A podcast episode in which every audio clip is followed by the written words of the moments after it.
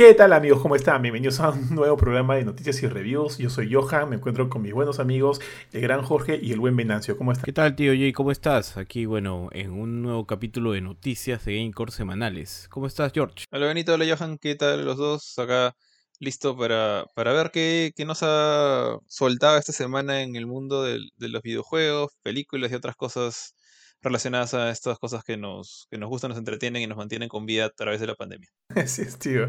De hecho, hay algunas noticias este, interesantonas. También hay sus reviews para el final del programa. Pero vamos empezando, mi estimado tío B. Así es, tío. Bueno, empezamos con una noticia de un juego que la verdad y se siente un poco más de lo mismo y no creo que no nos ha llamado mucho la atención, que es Knockout City, el cual está llegando al Xbox Game Pass desde el primer día a través del EA Play, este servicio de EA que se ha sumado al servicio de Xbox Game Pass hace poco.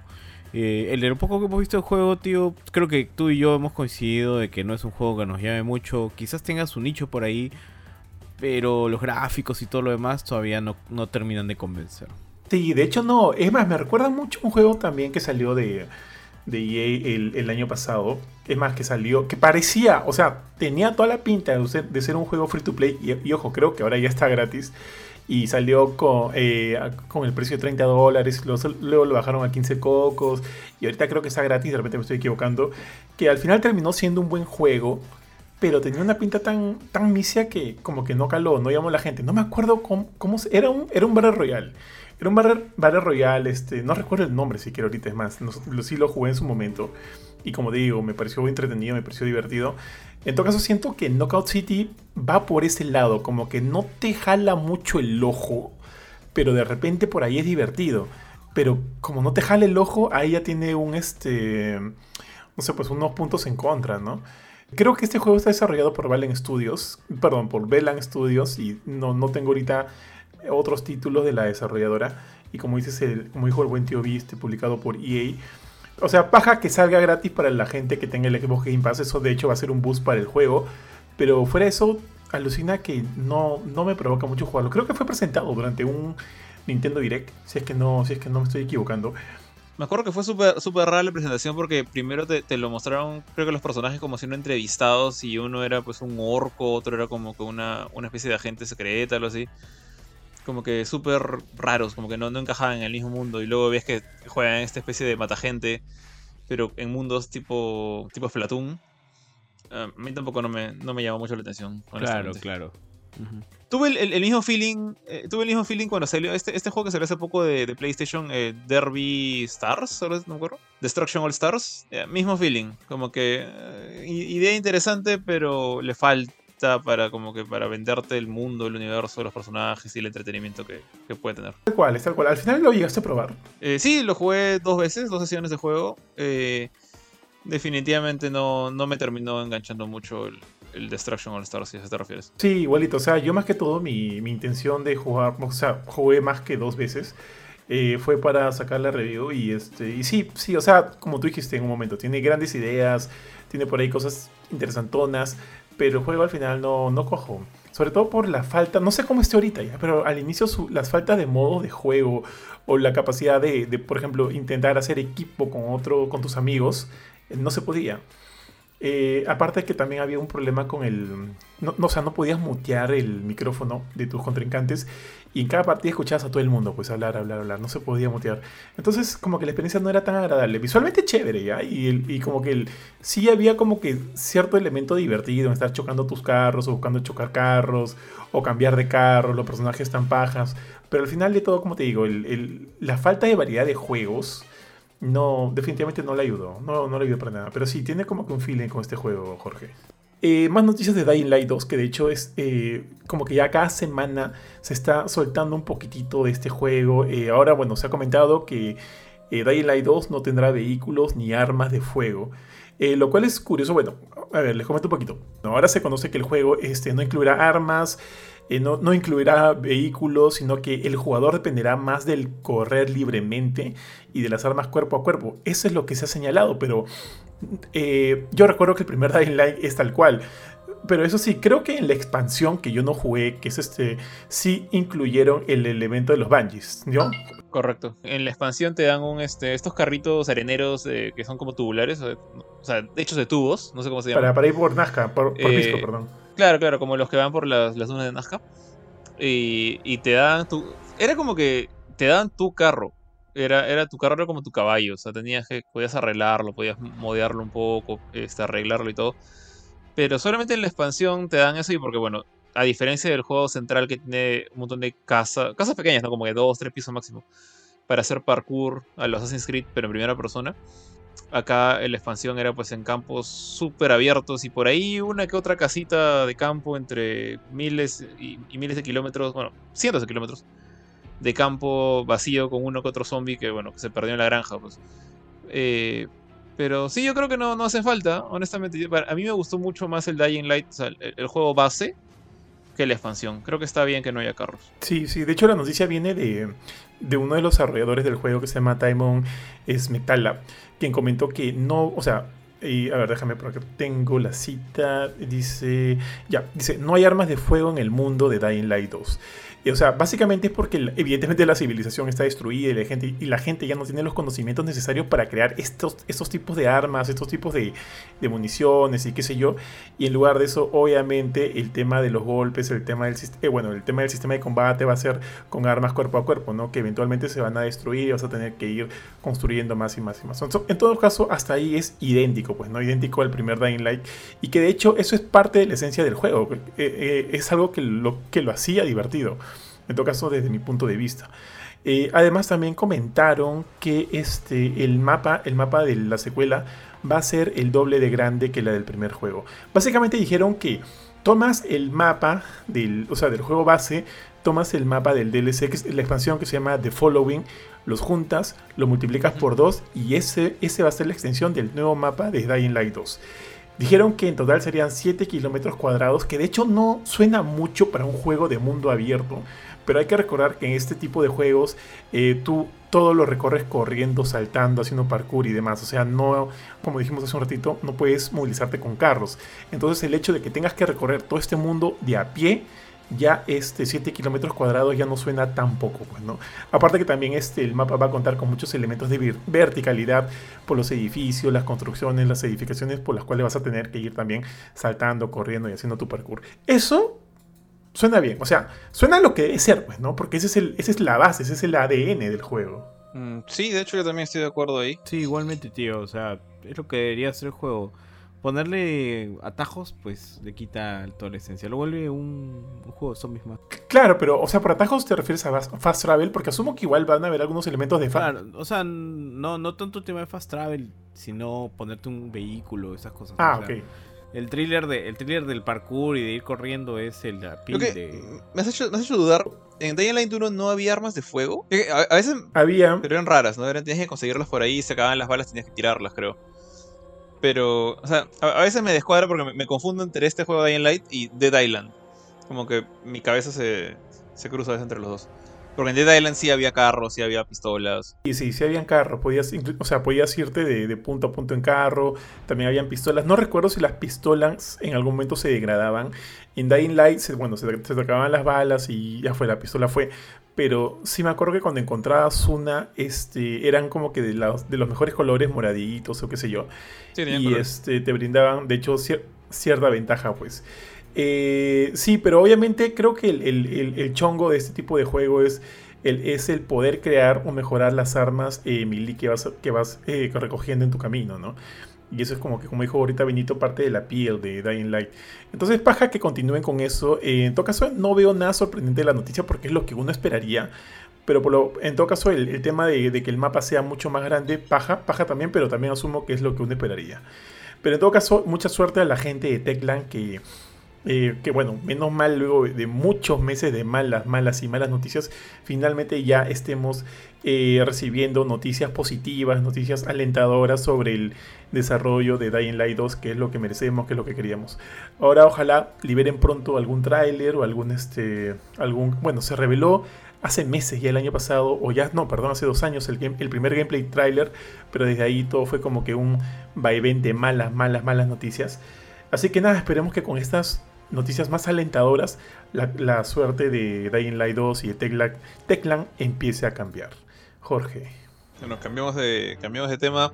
Dejamos un rato de lado los videojuegos para pasar a hablar de las series y específicamente de, series de streaming, ¿no? Que ya eh, se han mantenido cada vez con más fuerza durante esta pandemia, en, particular del lado de, de Disney Plus, que está lanzando sus nuevas series basadas en el universo de Marvel y ahora se ha confirmado de la boca de Jeremy Renner, el actor que interpreta a Hawkeye, que la serie, bueno, titulada Hawkeye, ha finalizado su rodaje. Ahora, no, no digamos, esto no especifica cuándo va a salir la serie, no significa que ya esté lista para salir, o sea, ha terminado el rodaje. Falta todavía toda la chamba de postproducción, de obviamente de cronograma, de ver, digamos, el cronograma de cuándo lanzamos esto. Y de hecho, curiosamente, eh, esta serie, creo yo, a pesar de que es, creo que es una de las más desarrolladas, eh, descontando a Loki, descontando a Winter Soldier y Falcon y a WandaVision, que no sé por qué me, da la impresión como que la han dejado un poquito de lado. O sea, siento que se habla bastante, por ejemplo, de, Loki, de todas las películas que se vienen, como Eternals, como Shang-Chi, la película de Black Widow que está ahí en el, en el freezer hace bastante tiempo. Todas van a salir en Disney Plus. Eh, y creo que después de Loki, no sé si creo que tocaría esta, ¿no? O toca Armor Wars o una de estas. ¿Ustedes saben más o menos cuál es el orden en lo que se refiere a series? Mm, yo no, la verdad que no sé cuál es el orden de series, pero pero asumo que apenas este, salga un, primer tráiler de, lo que va a hacer Hawkeye, el, el, tren del, del, hype, el tren del, del, marketing va a comenzar a, a, revolucionar, a revolotear, a revolotear bastante, ¿no? Entonces, por lo pronto, eh, o sea, si bien es cierto, hay, ahorita hay como que mayor énfasis en las series que ya pasaron porque ya están totalmente construidas, están ya hechas, ¿no? Es más, eh, todas se, todas se retrasaron por por el elemento del, coronavirus. O sea, retrasaron su emisión porque estaban casi, casi hechas. Eh, así que Hawkeye, o sea, si bien ya ha terminado el rodaje, ahora también viene todo el tema de postproducción que también va a ser todo un parto, ¿no? Y así que no sé, o sea, yo asumo que apenas aparezca un tráiler es donde va a empezar todo este hype, tío. Dale, dale. No, iba a decir justamente, este es, esta serie de Hawkeye, eh, digamos, ya hemos visto a otros miembros de los Young Avengers como la hija de Ant-Man, los hijos de, Scarlet Witch. Ahora último vimos a, Patriots, ¿no? Al, nieto del segundo Capitán América de Isaiah Bradley. Entonces como que los hemos visto todos de, una manera como de cameos o personajes sumamente secundarios. Esta es la primera vez que vamos a tener a una Young Avenger, en el caso de Kate Bishop, como coprotagonista de la historia, ¿no? O sea, no es como que ella va a salir en un capítulo 2 como un, cambio para lo que, lo que sigue después, sino que va a ser eh, tan importante como Clint, como el Hawkeye original. Entonces creo que acá ya se tiene que reforzar eh, la existencia de los Young Avengers de repente al final de la serie. Y considerando que tanto Kate como... Imagino que también van a meter a, Miss Marvel, a Kamala Khan en este grupo, aunque no es como que del... Ella es parte de los Champions, no, es parte de los Young Avengers, pero me late que van a juntar a los dos equipos. Entonces, eh, me, haría pensar incluso que, Kate va a tomar como que de repente el rol de Iron Man en el, sentido de ser la base de todo este equipo. No sé, me, intriga un poquito que ella, ha sido como que la, primera en oficialmente ser como que una Young Avenger, ¿no? Claro, claro. Eh, sí, sería paja, sería paja ver, ¿no? Hacia dónde se dirige esta serie. Eh, en cuanto a lo que comentas, mm, por ejemplo, a la nueva, a la nueva Black Widow, tú la considerarías como parte de estos Young Avengers o no? A la nueva Black Widow yo la vería como que como parte del team de adultos, por decirlo. O sea, es el reemplazo de Natasha.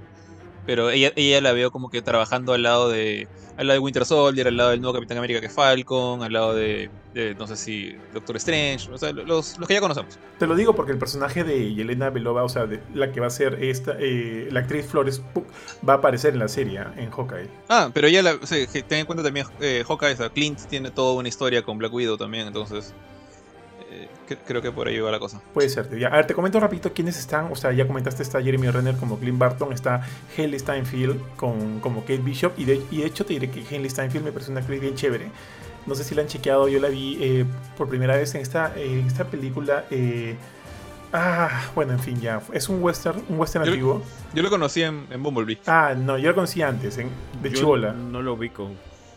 Bumblebee no lo llevo. ¿Viste Pitch Perfectos, tío? Que es una buena pela, ojo. No. Puta, es buena pela, Lucina. Sale ahí Bumble- Bumblebee también, que también O sea- sale en Bumblebee y hace como que un buen, un buen rol. La, la flaca, sí, sí le da. Yo me acuerdo que, o sea, si bien Bu- Bumblebee no es como que santo de mi devoción la película, por más que mucha gente dice como que sí, esta, esta era la chévere de Transformers, eh, ella es, o sea, es mil, mil Shia LaBeoufs, pues, en, en lo que se refiere a protagonista de Transformers, o sea, era mucho más likable, o sea, te caía mucho mejor en, en esa película que, que el chivolo de Just Do It. Chivolo porque más viejo. Así es. Así que sí, yo le tengo fe, mucha fe a ella. Ojo, otra persona, otro de los personajes es Eleanor Bishop, que va a ser la mamá de Kate, interpretado por Vera Farmiga, que también es una gran actriz. Está Fra Fi, que no sé quién es, que va, va a eh, interpretar a Cassie. ¿Conoces a un tal Cassie? No, Con K y Z. no, no, tendré que buscar, no me poco. acuerdo. Tampoco no me suena. Tony Dalton va a ser eh, Jack Duquesne, es dice el, el, el mentor, eh, el, el anterior mentor de Barton, Manja. Ah, ¿Qué paja? Eh, Tony Dalton, tío. Ah, ya sé quién es Tony Dalton, tío. El de Better Call Saul. Eh, ¿Cómo se llama? El mm, otro de los Salamanca. El. Sí, sí, sí. Tuco, este- Este. Nacho, el tío. No, no, Nacho no es Salamanca. Eh, La verdad, este, el, el, el loco este que se metió en el, en, en el hueco. Lalo. Lalo, Lalo. Él, él sí, es, Lalo él es el loco del tío. hueco, ¿no? Tenía su, su escape Sí, secreto. ya, ese pata chévere. Sí, sí, sí. Sí, sí, sí. Él es, claro, él es chévere. ¿ah? Paja, paja. Él va a ser, bueno, Jack Kisney, uno de los mentores previos de, de Barton. Va a estar Zach McClarnon, que va a ser William López. El, bueno, el, el padre de Maya. Dice, no sé quién será Maya, tío. Está Brian Darcy James, que no, no sale acá el papel que va, que va a interpretar. Está Alacua Cox, que va a ser Maya López Eco. Dice, a deaf Native American who can perfectly copy another person's movements. Man, ya, como una especie de. Una especie de sí, una especie de Taskmaster, ¿no? Qué raro. Ujú. El Taskmaster de la película de Black Widow es hombre, así, oficial. Ah, bueno, no lo hemos visto sin máscara, pero todo ap- apunta que sí. Por la armadura y todo eso. Me parece que sí. Man, ya, qué, qué curioso. Bueno, quién sabe, ¿no? De repente habrá algún, algún parentesco ahí. En todo caso, este, a ver, ¿hay fecha para esta, para esta serie? Déjame ver por aquí. No hay fecha todavía. Pero bueno, esperemos por lo menos. Bueno, acá dice por lo menos que está programado para este año. Eh, y obviamente es como, como parte de la fase 4. Y, y, ojo, para no salir, no salir de Marvel, han visto los anuncios de hoy día. Ya hay como que títulos oficiales para Capitana Marvel, o sea, la secuela de Capitana Marvel, para Black Panther. Creo que Black Panther es Wakanda Forever, Sí. es la secuela. Bueno, forever. Y la de Forever.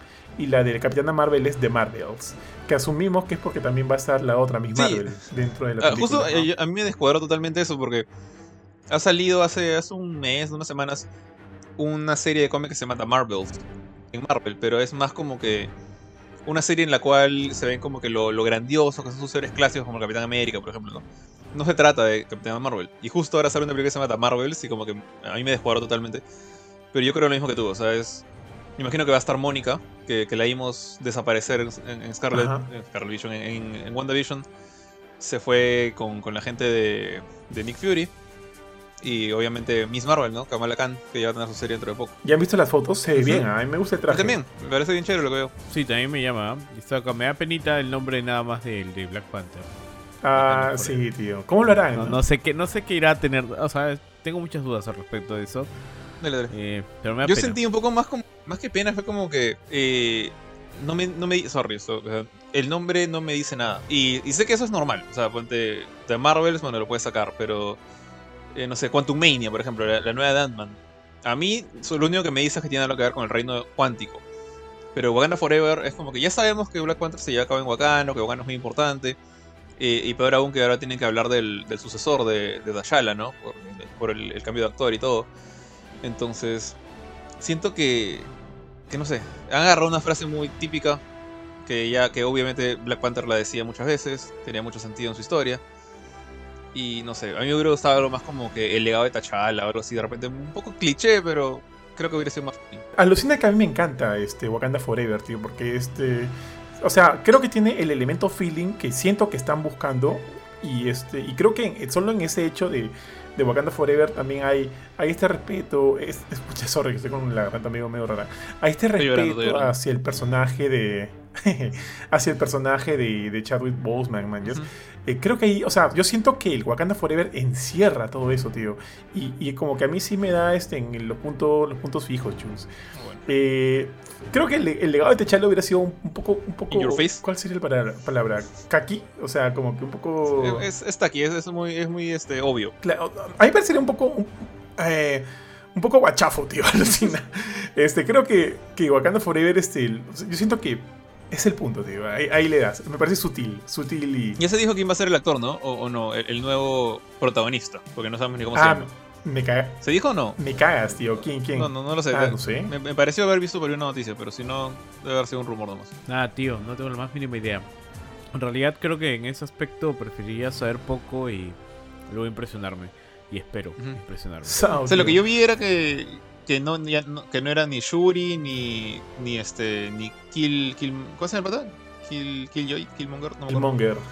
Este, que, Killmonger. que- no, Killmonger. Michael B. Claro, no, Jordan. no era, no era Jordan que estaba regresando, eh, ni, ni, ni Shuri tomando el, el manto, era otro. Entonces, este, fácil era un rumor, como les digo. No, Shuri, Shuri antivacunas no, no podría ser. Sí, la, po- la pobre se ha perdido un montón de fans con eso. Adonis no está muerto, tío. Adonis- ah, Crit. Eh, sí, pues está muerto, pero no hay manera, pues. es- siempre se puede. O sea, podrías meter el flor, mira, ahí, te- lanzo un floro puede. El, el pata se había eh, comido esta, el extracto de esta flor, ¿no? Que te da los poderes de, de superfuerza y velocidad de Black Panther. También podrías decir que esa nota te da resistencia y que simplemente como que entró en coma y, y se despierta y, y sale de la tumba, ¿no? Puede ser, tío. Puede, Puede puede ser. ser. Pero considerando que obviamente la película va a estar enfocada en- también en la muerte de T'Challa. O sea, qué tan poderosa es esta planta. pues? Ah, no, pero ojo, que se- ah, di- di- di- dijeron que T'Challa, lo que sí, por ahí, esto no sé qué tan rumores, que T'Challa iba a morir, o sea, se, iba a decir que había muerto por una enfermedad. No han dicho qué enfermedad ni cómo, pero no era como que no había muerto en batalla, ¿no? Pero si lo había muerto por una enfermedad. O sea, como para hacer un poquito el paralelo. Manja, manja, pucha. Ojalá le salga bien, tío. Ojalá le salga bien, en verdad. Eh, creo que regresa el mismo director, así que baja, baja por eso. Y veamos, veamos cómo le sigue. Eh, también, tío, las noticias salieron las primeras imágenes de Eternals. Que hecho han sido 3, 4 creo. Donde se ve como que el grupito, la manchita. Por ahí vi a Rob Stark de Game of Thrones. Y a otros que también van a salir durante la pelea. O sea, no se ha visto nada. Son fotitos, nada más. Las primeras fotitos de la, de la pelea. Eh, o, sea, o sea, que en verdad no, no tengo ninguna opinión al respecto. Perdón, Jorge. No, y decir, lo- los ves en, en- en ropa de calle, o sea, ni siquiera los ves con trajes superiores. Creo que Angelina Jolie nomás sale un ratito con su espada en la mano, nada más. Todavía está verde eso. Todavía está verde el tema de Eternos. Pero al menos como ya hay imágenes, quiere decir que ya se viene tráiler fuerte. Al- no sé si en un mes o algo así, pero ya, ya tiene algo bien avanzado. Así es, tío. Más que todo, yo siento que todas estas noticias hacen que, que el tema de la fase 4 de Marvel, de Marvel recobre fuerza. Que si bien está como que, o sea, ha iniciado bien con sus series, porque las series han sido bastante buenas. O sea, baja ver que el elemento, eh, el elemento de películas, de largometrajes, está, o sea, sí, digamos que seguía latente, pero ver ya noticias acerca de esto hace que recobre un poco más de fuerza, ¿no? Eso me parece bien, bien chévere y augura como que una, una buena, una buena fase 4, que es lo que esperamos, ¿no? O sea, yo no tengo nada que reprocharle al anterior porque con sus aciertos y errores creo que es muy disfrutable y ahora, ah, y ahora la idea es ver eh, hacia dónde, ¿no? Hacia dónde sigue evolucionando esta, esta franquicia, mi estimado tío B. Bueno, tío, sí, siguiendo con las noticias, Fall Guys para Switch y Xbox ha sido retrasado indefinidamente. A mí esta noticia me pone triste, tío. Eh, yo he jugado poco el juego, no juego tanto, no, no, no es que me haya vuelto fan au- automático, pero sí me parece que es un buen juego. Este, probablemente hubiese seguido jugando de haber tenido más tiempo para, para darle. Y, pero en realidad sí esperaba tener un Switch porque creo que es un sería un buen juego eh, que, digamos, me despierto un sábado en la mañana y agarro la Switch que, al costado de mi cama y me pongo a jugar ahí echado un ratito, un par de rondas, fracasando o intentando agarrar la corona. Eh, pero el hecho que no llegue a Switch y que, este- y, o sea, y no solamente el hecho de que se retrase, sino que se retrase indefinidamente es algo que, que no sé, me, me hace pensar lo peor. Aunque han anunciado de la mano con esta noticia que, que está llegando el crossplay, Sí, o sea que están implementando el crossplay, lo cual suma un montón y creo que eso también nos podría, aquí al equipo de Incorn nos caería muy bien para sumarlo al rooster de Versus. Ahí escucho la risa de Jorge. y este...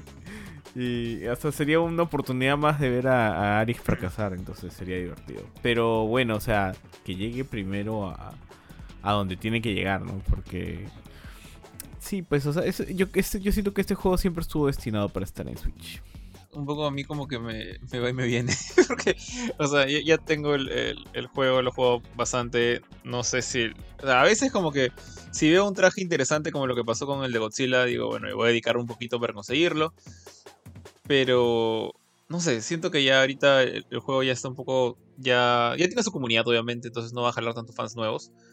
Pero sí, tener un, una mayor digamos, un mayor alcance de plataformas, llegando a, Xbox, llegando a Switch, en particular en Switch, eh, le va a ayudar bastante a, remontar.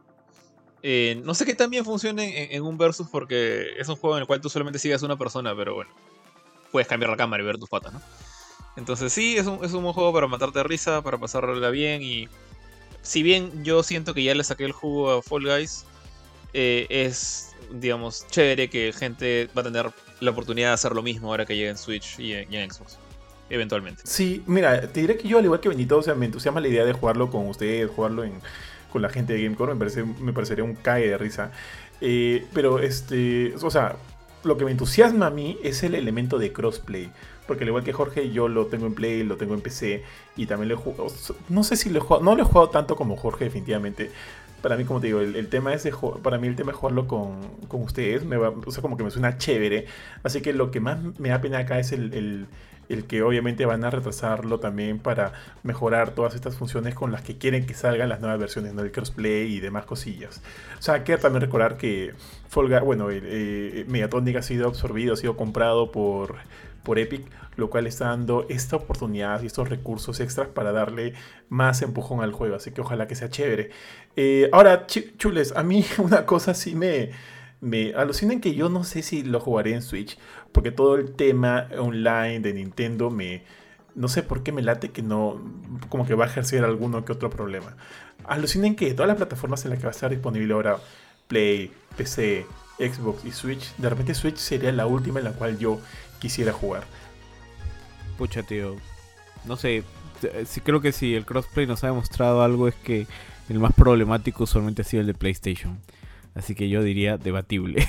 Sí, sí, o sea, sí en cuanto a, que te dejen jugar, pero siento que estoy en que se me a carto se me caería la partida en jugándolo en, Nintendo, tío. A se me caería la partida. El, crossplay es jodido con, con Play por sus sistemas cerrados. El problema con Nintendo es distinto, o sea, su, su estabilidad de red tengo entendido que no es lo mejor. Entonces, o sea, cuando juegas Play con Play no hay roche, es cuando juegas Play con otras cosas. El problema es que Nintendo consigo mismo a veces se cae. Entonces, ojalá lo, lleguen a preparar. como Fall Guy, como, un Fall Guy. Es como Fall Guy. Pero no, o sea, Nintendo ha mejorado mucho en ese sentido. O sea, si estuviéramos en la generación del Wii U o del Wii, te diría, bueno, ya fue, o sea, ese juego no va a correr bien. Pero en el Switch sí tiene buen online, o por lo menos decente, entonces no, no creo que haya tanto roche. Ojalá, el, el, el que me preocupa es el crossplay ahí es donde ahí puede haber más problemas. O más... Porque, ¿sabes lo que más me preocupa el crossplay en, Fall Guys? Honestamente, y no tiene ni que ver ni con Switch ni con PlayStation, es con PC. O sea, Fall Guys tiene, o al menos cuando recién salió, y por muchos meses, tuvo este gran problema de la gente haciendo cheats y, o sea, utilizando diferentes motores para hacer cheating en el juego. Y habían personajes, pues, volando, flotando, teletransportándose. Y algo que, o sea, al menos yo no, no, no me gané con eso en PlayStation. Pero vi un, montón de información que empecé a ser un caos. Entonces, creo que lo han llegado a medir, lo han llegado a mejorar, ha habido baneos y cosas. Ojalá se mantenga con fuerza eso, porque si no la gente de PC se va a vacilar ahora con más víctimas de quien aprovecharse. Sí, sí, sí me acuerdo de eso. Oye, también este, si bien es cierto, el juego empezó así grande, grande, a lo grande. Eh, este, bajó un montón de números de usuarios, de, de, gente conectándose. Ahorita asumo que ¿seguirán los fieles o el número que está dentro ahorita en Fall Guys todavía sigue siendo como que como que este decente? ¿Alguno sabe? ¿Alguno tiene esa data? Solamente basándome en mi experiencia, o sea, cuando he entrado a buscar partida, siempre he encontrado. Sí tengo que decir que ahora último, cuando jugué, por ejemplo, para sacar mi, mi traje de Godzilla, este, sí demoraba un poco más, pero era demoraba cuando agarraba y ponía esas opciones nuevas de de jugar en equipos o la de jugar solamente, no sé, shows que no son por equipos, juegos individuales nada más. Esas, esas, opciones no sé si tú las has visto, Johan, de los últimos updates que te permiten evitar este, ciertos tipos de minijuegos eh, que de repente no te gustan mucho.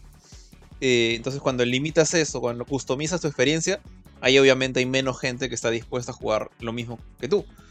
Eh, pero cuando pones simplemente default, juegame todo, siempre ha habido gente. A mí lo que me alegra es que ya los servidores no se cuelguen Ah, por, el- pucha, en- por la gran cantidad de gente que había. ese era un mate de risa en, en cuando recién salió el juego, la primera, primera dos semanas se paraba cayendo, así me acuerdo. Oye, tío Vi, yo me acuerdo que tú hiciste un, este, una apuesta eh, en, en tu primer stream de Fall Guys y no la has cumplido, chulza. Uy, Cof, cof, tío, cof, cof. Hay muchas apuestas que estamos en pandemia. Todo lo que voy a decir. la típica excusa. Dale, dale, Jorge. Bueno, este, ya para, para dejar Fall Guys de, de lado, pasamos a, ver ya un género completamente distinto, pero de un juego que también tiene crossplay, que es este Guilty Gear Strife, que llega a PlayStation 5, PlayStation 4 y PC en junio. Pero antes de eso, este mes de mayo que acaba de empezar, va a tener una nueva beta de bueno, Guilty Gear Strife para PlayStation 5 y PlayStation 4. Eh, ya los que han estado siguiendo el juego, incluyéndome, eh, ya saben que ya hubo una beta antes. eh, hubo una beta el mes de marzo, si no me equivoco, inicio de abril. Eh, tendría que ver dónde está mi streaming, porque ahí le, hice su stream en, el fanpage de Facebook de GameCourt. La experiencia online de este juego está muy bien hecha, está muy estable. De hecho, Arc System Works está como que entrándole poco a poco al, al sistema rollback netcode. No sé si, si ustedes conocen más o menos ese tema. Eh, es, Sí, sí. es un- es uno de los sistemas digamos, más estables para evitar lag eh, utilizado en lo que son juegos de peleas. Lo ha utilizado Mortal Kombat ya por- por un buen tiempo. eh, ¿quién, quién más lo usa? Power Rangers creo que también lo usaba. Y bueno, y ahora tenemos Arc System Works. Normalmente no lo, no lo había usado. No lo uso en Grand Blue Fantasy, no lo utilizo en Dragon Ball Fighters, no lo utilizo en, Guilty Gear Xrd, pero lo está utilizando ahora en Strife. Lo ha implementado también en, un juego, en Guilty Gear de PC, creo que es Accent Core. Eh, entonces, a- los he utilizado en, en- en juegos como que experimentos y ahora creo que Strife es su primer juego que va a lanzarse desde un inicio con, con Rollback Netcode. Y en mi experiencia de la beta pasada funciona muy bien, ah, funciona muy bonito. Puede haber momentos en los que tú dices, pucha, estoy jugando con un pata que tiene solo una raya de, señal, va a ser un desastre. Pero no, no, sé qué hace el juego y funciona. No es infalible, o sea, en la beta pasada de 10 peleas tuve una, una con lag. Lamentablemente esa pelea con lag creo que está en el stream. Pero este era súper raro que, que pasara eso. Lo que sí espero que hayan mejorado un poquito el tema de los lobbies. No sé si ustedes si vieron el streaming o probaron la beta. Eh, Sí, tío, aparte, aparte Sí, me recuerdo ver el streaming y cómo odiabas esos lobbies. yo, tío, los comentarios, los comentarios de Jorge en, en- en nuestro chat, luego del streaming y, y- y acerca de su, de, de su run contra los lobbies, sí, tío, lo tengo bien, bien presente. Sí, no es lo es. En, en la última beta, porque ya- esta, ya no, esta no es la primera ni la segunda, es est- esta que va a venir es la tercera beta. Ha- han habido dos antes. La primera fue como un alfa de los juegos, o sea, se veía. Creo que tenías cuatro personajes nomás. En la siguiente, en la última, que hubieron creo que 8 o 10. Y en esta que viene. No miento, hubieron 13. Y en esta que viene ya vienen los 15 personajes. Todo el, todo el cast completo va a estar disponible. Y en ninguno han cambiado los lobbies. Así que yo dudo que lo hagan. Pero lo que sí me gustó era que en, la, en esta última beta en la que jugué, eh, crearon una opción que es súper común en los juegos de pelea. Que eh, en lugar de tener que ganarte con ese lobby, que para, para que la gente sepa de qué estoy hablando, en Guilty Gear no es que tú te metes a un, al modo online, buscas una, una sala donde hay pues, ocho personas, digamos. Tú te metes y entras a la colita a jugar como, como no sé, como nuestro versus de Street of Fighter. Street Fighter. De Street Fighter del día de ayer. Eh, es más, tú entras a un mundo 2D, creas un avatar pixel art como un muñequito 2D, no, 2.5D, y te tienes que mover en este mundo plano, pixeleado retro, buscando otros muñequitos que son otros personajes, y apretar un botón para sacar una espada y decir quiero pelear, y el otro para tiene que acercarse a ti, sacar su espada y decir ok, y ahí recién haces la conexión. Entonces es han creado un mundo, una torre de Babel, que supuestamente los mejores jugadores están en el cielo, los peores están en el sótano. Y siento que todo esto es por las puras. O sea, se, se han complicado horriblemente la vida. Y, y Arc System no es ningún extraño para hacer lobbies locos. O sea, tú has visto el lobby de Dragon Ball Fighters cuando quisimos jugar un versus con Johan. Me acuerdo que tú Sí, una Tú chanfaina, está- tío. estábamos súper confundidos, ¿no? ¿Por dónde se entra? ¿Por dónde es? Para hacer un lobby para los dos nomás. Lo logramos eventualmente. Grand Blue Fantasy, por ejemplo, y Blaze Blue tienen una versión un poquito más amigable en la cual tú entras a un arcade manejando un muñequito también y te sientas en una máquina y viene otro pata, se sienta a tu costado y se ponen a jugar. Pero en el de Guilty Gear es, es, un, no es una salita de arcade, es un mundo entero lleno de pisos. También puedes salir al exterior de la torre para hacer peleas que no son ranked. En, dentro de la torre hay gente que te vende cositas para tu avatar.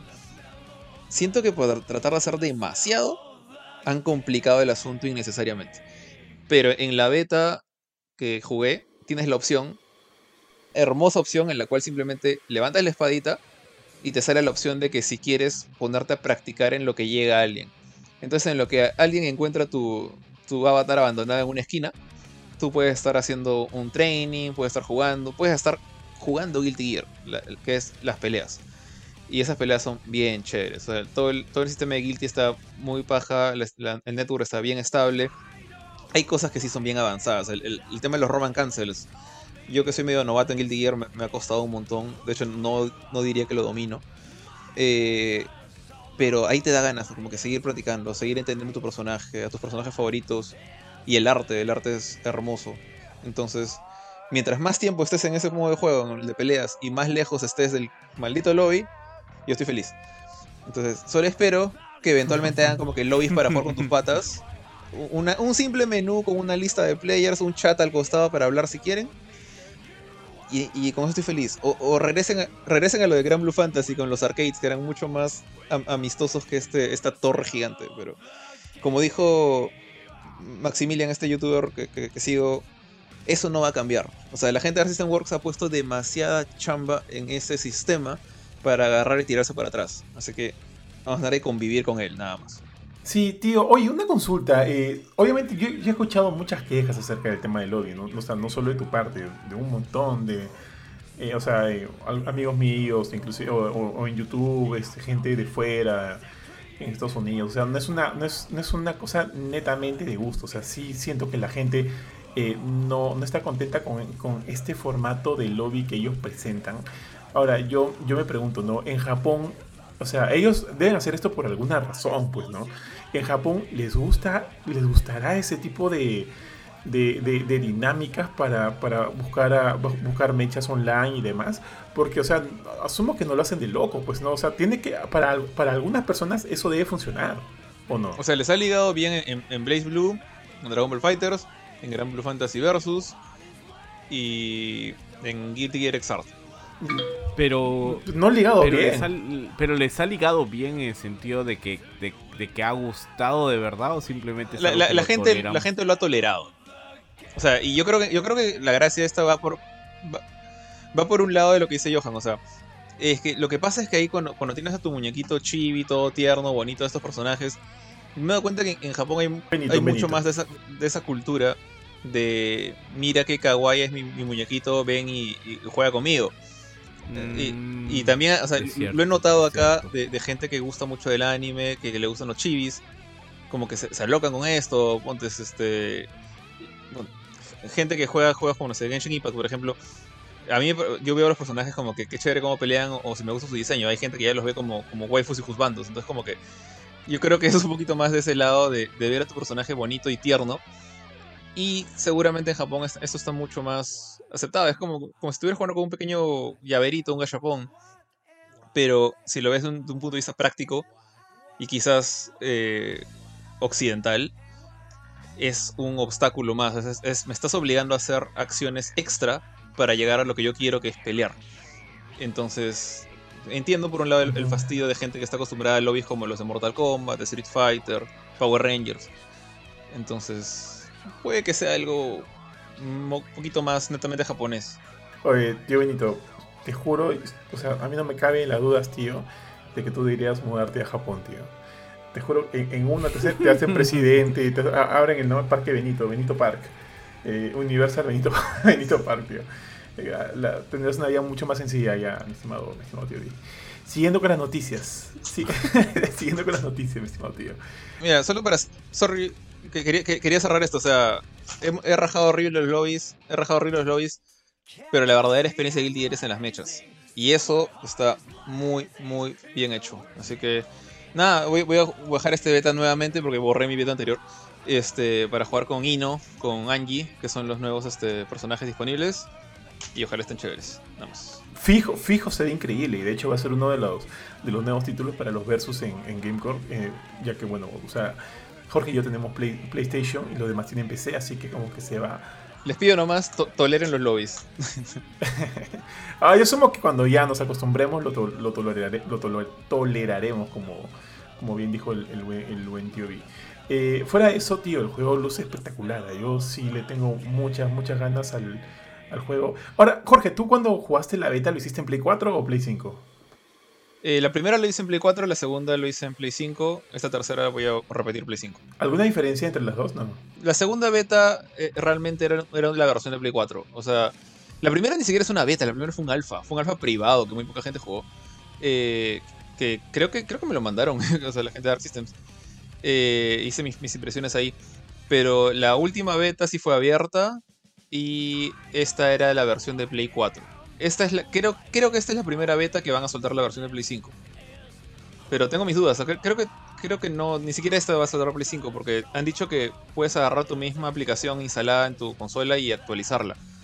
Entonces yo creo que va a seguir siendo la versión de Play 4, Play 4, Play 4, así hasta que salga el juego final. Ya, oye Jorge, yo sabía que Clog, este, nuestro amigo de, de Pro Gamer Podcast, también estuvo jugando la, la última beta de Guilty Gear. ¿Llegaste a jugar con él? O sea, ¿llegaste a jugar con algún amigo o solo partidas online así con cualquiera? Ah, no, o sea, no, no, no contacté a nadie, de de hecho no sabía de nadie que estuviera jugando la beta.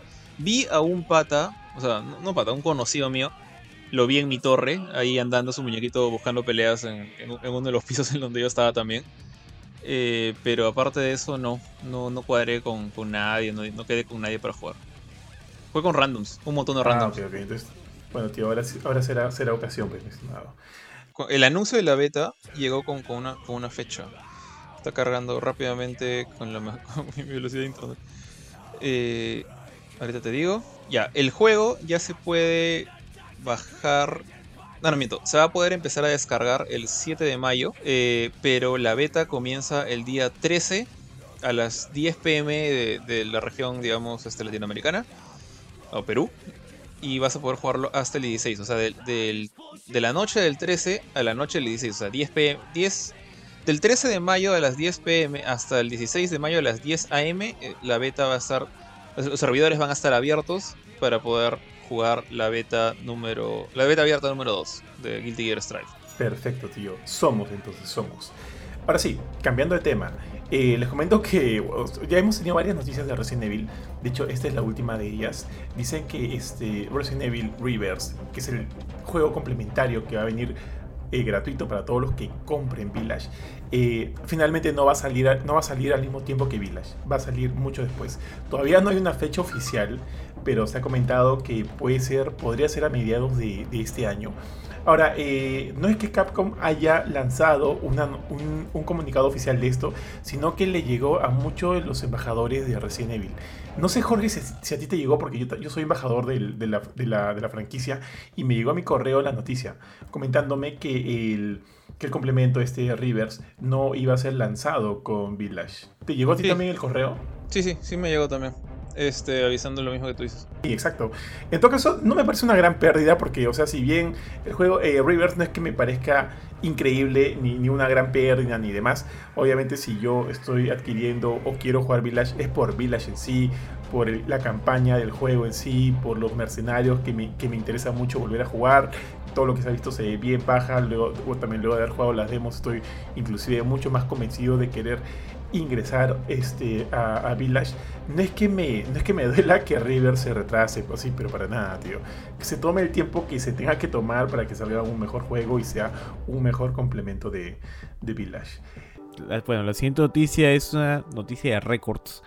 Eh, PlayStation 5 ha vendido 7.8 mi- millones de unidades, que ha superado eh, al récord anterior que tenía PlayStation 4 en el mismo periodo de tiempo. Eh, bueno, es impresionante la cantidad de PlayStation que se están vendiendo. Yo asumo que aparte de la gran popularidad y, el mercado gamer que obviamente viene creciendo siempre, es también porque todo el mundo está prefiriendo la, este, disfrutar el tiempo en casa con los videojuegos. O sea, todos han retornado a los videojuegos, incluso aquellos que hace tiempo no tocaban sus consolas han vuelto con esta pandemia porque bueno, es la mejor forma de divertirse estando en casa, en mi opinión, y creo que la de ustedes también probablemente. Y este... Y, bueno, no sé qué opinan. A mí me parece que los números son impresionantes y, y me impresiona también considerando el hecho de que este de que casi no hay, no hay muchas existencias, ¿no? Que han habido muchos problemas de abastecimiento con estas consolas. Eso es lo que te iba a decir, tío. Que eso es, o sea, considerando todo, todo eso, creo que este hito, este número que ha llegado este Sony con la PlayStation 5, me parece inclusive mucho más sorprendente. No sé bien cómo le ha ido a la competencia a Microsoft con la nueva Xbox Series X y Series, y S. O sea, creo que no les ha ido mal, pero no están ni de cerca con el número que están, o sea, los números que están haciendo ahorita este, Sony con la PlayStation 5. Eh, totalmente de acuerdo contigo, tío. Yo creo que también una, una de las razones es por la el tema de que todos estemos metidos en casa y buscando qué cosas hacer, ¿no? Y, bueno, los videojuegos siempre son una muy buena opción. Paja, paja por Sony, paja por PlayStation 5, que sigan obviamente los éxitos a todos, a Nintendo, a Xbox, y que obviamente este, siga creciendo esta industria de la cual, y, de la cual vivimos y, y queremos, Dios. A ver, tío, les comento, Sony invertirá 183 millones de dólares más en exclusivos de PlayStation. Es evidente, ¿no? Que PlayStation ya lleva bastante tiempo apostando por sus exclusivas. De hecho, creo que es como que sus caballitos de batalla en cada generación. Y eso creo que nadie lo niega. Y si comparamos, creo que con, Nintendo Switch no se puede comparar, perdón, con Nintendo no se puede comparar porque Nintendo también tiene como que sus títulos muy importantes ahí. Pero digamos que este es uno de los elementos en los que Xbox, Microsoft Xbox ha eh, flaqueado bastante. Entonces, considerando este éxito que ha tenido PlayStation en, sus exclusivas, es obvio, pues es evidente que, va a seguir haciéndolo. Por lo cual, eh, el, ¿quién fue quien dijo esto? Fue el director financiero de Sony, eh, Hiroki Totoki, quien dijo que el plan es, es, seguir obviamente invirtiendo en sus juegos exclusivos. Tengo por acá la cita textual, la verdad es que un segundo que la busco. Mm. Aquí está, dice, tenemos la intención de aumentar el personal de desarrollo y otros costos internos en aproximadamente 20 mil millones de yenes, lo que vendría a ser 183 millones de dólares, de un año a otro, a medida que reforzamos nuestro software interno. Eh, lo cual está bien, está bien paja, o sea, ¿cuáles son? Por ejemplo, ahorita nomás la semana pasada se lanzó Returnal, uno de los primeros eh, exclusivos eh, roguelike AAA para PlayStation 5, ya se viene el nuevo Ratchet Clank Rift Apart que también tuvo su State of Play la semana pasada, otros títulos son Horizon Forbidden West, está la secuela de God of War, que en este caso es God of War Ragnarok, está este Gran Turismo, Gran Turismo 7, eh, se me está escapando por ahí otro, otro exclusivo, porque de hecho como que tiene varios, varias cosas en desarrollo. Ah, Naughty Dog está trabajando en el remake de The Last of Us y también están trabajando en Factions, el, componente multijugador de, de, The Last of Us 2. Entonces, eh, como que hay bastantes, hay bastantes títulos, bastantes eh, títulos first party, títulos exclusivos en camino y tiene sentido, o sea, me parece paja que le sigan brindando más soporte, más soporte a esto. Y 183 millones de dólares no suena nada mal, mis tíos. Así es, tío, me parece que es un número muy ambicioso para lo que está proponiendo PlayStation. O sea, yo les creo todo el tema de sus exclusivos, lo hace muy bien, ¿no? Pero yo no sé, sinceramente, si el futuro del gaming esté ahí. Pero bueno, vamos a ver. Hasta ahora le ha venido funcionando muy bien a PlayStation así, y creo que acá muchos son fans de esa consola, así que vamos a ver pues si las estrategias le sigan resultando.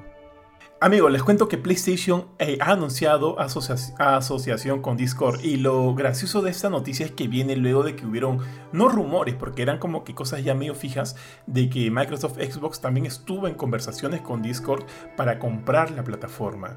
Creo que el eh, eh, se había hablado de un número de 10 mil millones de dólares, o sea, Microsoft quería desembolsar 10 mil millones de dólares por comprar la plataforma de, bueno, de, chat, de, conversación, de, mensajería, qué sé yo, la plataforma de Discord, pero parece que ellos eh, al final no aceptaron, decidieron retrocederse, porque querían ver si más adelante este, podrían centrarse en una posible salida a la bolsa, ¿no? Así que dijeron, le dijeron a Microsoft, hoy no, hoy no, Y, pero aún así han llegado a un acuerdo con Sony. Si bien Sony no, Ah. Sony no ha comprado Discord, ojo, ah, no ha comprado, sino lo que han hecho es ser parte de una inversión minoritaria en la empresa con la idea de este, fomentar un- una conexión de, de la plataforma Discord con las consolas PlayStation.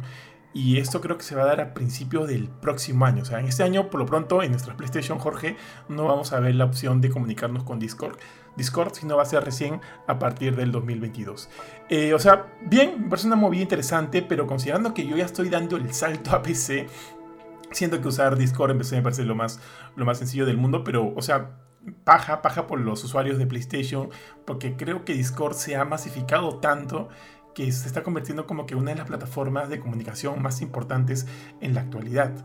Es más, eh, recuerdo que el año pasado, si bien hasta, hasta el año pasado la idea de Discord siempre estaba ligado a un, a un elemento, una plataforma especializada de gaming, creo que el, rebrand- el rebranding que han estado haciendo es tratar de hacer de que sea una plataforma eh, mucho más general, ¿no? Para cualquiera, ¿no? no solamente para aquellos que estén buscando, quieran jugar, sino para aquellos que de repente tienen un meeting de trabajo, como hacemos nosotros, ¿no? En nuestros meetings de trabajo nos metemos al Discord. Entonces, eso es lo que ellos están buscando, ¿no? Ser también una especie de, de Zoom, de, de, de estas otras plataformas que han salido a raíz de la, de la pandemia, lo cual me parece bien, me parece paja y creo que está bien que lo aprovechen. Y también paja por, eh, por PlayStation, ya que eso también les va a ayudar eh, mucho más. Porque hasta, hasta donde recuerdo, Jorge, eh, lo- o sea, te lo digo a ti porque obviamente tú también tienes PlayStation, yo nunca he sido muy fan de los grupos de PlayStation, o sea, donde haces, haces grupo con tus amigos. De las Perdón. comunidades. No, comunidad. No, no, comunidades no. Cuando estás, o sea, quieres jugar con alguien y hacen grupo, hacen el, el grupo, eso no es ¿El party? Eso es tu. El party, Ah, ya. el party, exactamente. Siempre he sentido medio. Medio tela, medio tela, porque a veces también eh, por los elementos del NAT, si uno tiene una diferente, no hay comunicación, siempre me, me ha parecido un poquito engorroso, para serte sincero. Así que paja que ahora aparezca esta opción del Discord para, la, para los usuarios de PlayStation. No, sí, eh, con- claro, sí, sí, sí, sí, sí, comparto contigo esto que dices de que era un poco fregado por el tema del NAT en particular. El problema del NAT es realmente más, más que nada un problema de Latinoamérica. Este, pero sí es, eso era un problema, el tema de que, bueno, normalmente la mayoría de los juegos simplemente apenas te conectabas con tu amigo ya podías hablar, pero algunos de esos eran incluso más problemáticos que el party. Entonces, el party normalmente era una solución. Pero sí me parece, o sea, tener Discord ahí, poder tener simplemente tu lista de amigos o crear canales para hablar lo que sea, o sea, como simplemente agarrar y decirle a tus patas, "Met- métete al canal de, no sé, Destiny 2 para, para jugar un rato. Y ya lo tienes ahí listo para simplemente meterte a la sala y ya hablar. Es, va a ser más cómodo, definitivamente. Ok, tío, bueno, esta noticia eh, ya tiene un tiempito dando vueltas y yo creo que todos los fans de la esta franquicia tan famosa y controversial ya lo tienen en su radar. Que es que el, el esbozo, bueno, el primer borrador de historia de The Last of Us Part 3 ya está escrito, ha revelado nuestro querido amigo Druckmann. Eh, Hombre borracho. bueno, el hombre borracho. No es sorpresa en realidad, considerando que, aunque un poco sí ya. O sea, yo diría no es sorpresa porque creo que después del éxito que ha tenido este, The Last of Us Part 2, eh, no sería extraño esperar una tercera parte. Pero yo siento que la historia tuvo un cierre hasta cierto punto, ¿no? O sea, eh, ¿qué más puedes es- exprimirle un poquito más? Quizás si fuera una especie de spin-off, una historia paralela, una historia dentro del mismo universo, pero si está revisitando los mismos personajes, yo no sé, yo no sé cuánto más se puede explotar a Ellie como, como personaje, ¿no? Este, a mí me decepcionó mucho el final. Este, no me pareció consecuente, pero pero ese no es mi motivo por el cual yo no creo que esto pueda llegar a funcionar, sino más bien el hecho de que incluso con ese final eh, un poco cursi en mi opinión, este yo no, o sea, no, no veo qué más puedes hacer con eso, ¿Qué más vas a hacer que Ellie sea adulta? Igual faltarían probablemente unos 7 años más hasta que hasta que salga un The Last of Us Part 3, así que ese esbozo pues es eso, es, solamente pro- probablemente sea un par de líneas en el papel que puso Druckmann. Este y, ya, ¿no? Y, a ver si también ese juego llega a ser desarrollado finalmente a partir de, ese escrito. Hay muchas preguntas ahí, pero yo creo que va a depender mucho de también el éxito de la serie. Así esté completa, así no esté totalmente relacionado con la franquicia como videojuego. Pero yo creo que eso también los va a impulsar ellos a decir, a decidir si quieren seguir jalando más platita de esta franquicia o no. Sí, tío, en realidad estoy bastante de acuerdo contigo en este tema. O sea, salvando distancias, porque obviamente a mí, o sea, yo sí lo, jugué, el final eh, no, me, no me ha molestado tanto a mí. De hecho, me parece interesante el final. Este, o sea, dejando todo eso de lado, yo también, al igual que tú, siento que la historia ya cerró. Ya cerró. Y, trabajar en una tercera parte, bueno, eh, netamente dijeron que la guionista Hayley Gross eh, tiene el esquema para la nueva historia y que Dragman la ha estado revisando. Él quiere hacer este de of Us parte 3, pero evidentemente ahorita tiene como que otros juegos en, producción. Entonces, este, pero al igual que tu tío, al igual que tú, yo siento que la historia de Ellie, o sea, tal cual la hemos conocido desde el primer de Last of Us, ya cerró. Si quieren seguir con estos mismos personajes, tendrían como que, como que presentarnos nuevos conflictos que ya no tengan que guardar tanta relación con lo ya vivido hasta ese momento, porque sería no sé, yo, yo siento que sería ya redundante, redundante, redundante y siento que no aportaría mucho a una trama más rica, ¿no? Eh, yo quisiera sinceramente que ya dejen de lado eh, a Ellie, dejen de lado lo que conocemos de ella, de repente los personajes que estén vinculados a ella y, e ir por otro lado. O sea, si quieren seguir con, con un The Last of Us parte 3, yo digo ya vamos por, otro, por otros personajes, ¿no? Por personajes nuevos y, y ver cómo cómo ha sido la vida de ellos, de ellos durante esta, durante esta pandemia, durante este apocalipsis que han, que han sufrido. Yo sí, al igual que tú, tío Vi, estoy ya satisfecho con lo visto hasta ahorita con, con él y con Joel y demás. No quiero precuelas, no quiero nada de eso. Y, este quiero ver cómo sigue, ¿no? Cómo evoluciona la, la, franquicia. O sea, sí, quiero, sí me gustaría conocer más de la franquicia porque me gusta. Pero me, me gustaría seguir conociéndola desde la perspectiva de otros personajes. Este, bueno, pasando a la siguiente noticia y, que justo otra vez me otra vez toca o me toca en este caso temas que no tienen que ver con videojuegos. Eh, ahora último. Tío, pero te la puse por Godzilla, por tu corazoncito. Está bien, está bien, está bien. Este, no, que justo hace dos meses, menos de dos meses, eh, HBO Max soltó dos, películas, digamos, grandes o importantes para, nuestra afición o para la gente que tiene estos gustos de pop culture. Eh, primero fue Godzilla vs. Kong, eh, la serie, digamos que la cuarta película del Monsterverse, que en cierta manera dicen que, cierra un arco, no, no, estoy tan de acuerdo en eso, pero es como que marca el, gran encuentro entre los dos, digamos, protagonistas de este universo. Por un lado está el mono, o sea, Kong, eh, que, que, aparece por primera vez en Skull Island, y luego el, primer protagonista inicial, Godzilla, el, el, King of the Monsters, el rey de los monstruos. Y bueno, y esta película era, por un lado, creo yo, algo que tenía que salir de todas maneras. Ya era, era el plan desde un comienzo. Y quizás en algún momento los ejecutivos de Warner dijeron, bueno, ya fue, acá muere todo, por eso ni siquiera le pusieron un post-credits a la, a la película. Pero resulta que, a diferencia de King of the Monsters, que a pesar de que a mí me parece una muy buena película, me gusta bastante, eh, Godzilla, que no le fue tan bien, a Godzilla vs. Kong fue bastante bien. Y tuvo buenas, este, buena acogida, bastantes suscriptores en HBO Max. Eh, y tanto así que ya se ha dicho ¿no? que se, se va a continuar con el Monsterverse.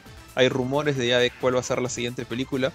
Y todo parecía estar bien, ¿no? Y, bueno, y también muy bien para HBO Max, ¿no? Que había empezado, digamos, con, con buena, buen pie el año pasado con Wonder Woman 84, que muy aparte de, que si es buena película o es mala película, tuvo buena recaudación.